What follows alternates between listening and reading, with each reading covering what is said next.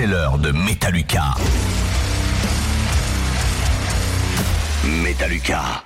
On est parti pour bah, ta deuxième chronique, Oui. Lucas, qui fait euh, bah, son, bah, son deuxième passage dans Bring Ouais. the Noise tous les premiers dimanches du mois. hein. Voilà, on va prendre un petit peu le rythme. Tu es là ce soir pour nous parler d'un coup de cœur et je crois que tu les as vus en concert Oui, cette semaine. Vas-y, dis-moi tout. Et ben aujourd'hui j'ai envie de vous parler euh, de musique un petit peu plus calme hein, que dans ma première chronique sur Get the Shot. Mon coup de cœur du mois s'adresse à Porcupine Tree, groupe euh, de métal progressif anglais séparé depuis 12 ans et qui s'est reformé l'année dernière.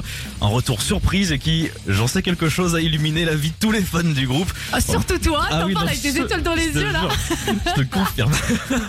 et en plus de savoir que Porcupine Tree était euh, de retour, le groupe a aussi publié un nouvel album et même annoncé une tournée avec une date donc à Paris, concert qui a eu lieu, t'en parlais, mercredi dernier, c'était au Zénith et qui était parfait tout simplement. Trois heures de live, des musiciens. Trois heures. Oh la vache. Ah Trois ouais. vraies heures.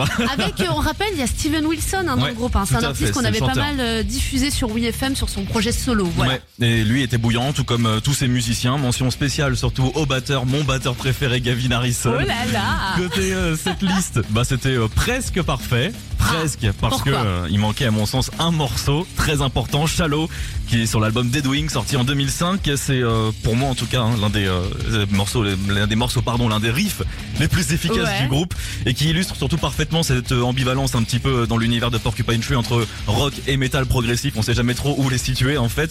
Shallow devait même être le premier single du euh, de l'album en Europe avant que le groupe ne décide au dernier moment d'annuler sa sortie. Pour quelle raison? On sait euh, toujours pas trop en fait. Ah, j'adore quand les groupes ils font ça, ils sortent de Ouais. petits trucs un peu mystères là. C'était tellement au dernier moment qu'en fait il y a des magasins allemands et polonais qui le vendaient déjà, si tu veux, le ah single. d'accord, ah oui, ils ont bien merdé dans les grandes largeurs oui. quoi. Ce qui a fait que du coup, bah, on l'a euh, quand même écouté. Et aujourd'hui, ça fait partie de mes euh, titres préférés du groupe.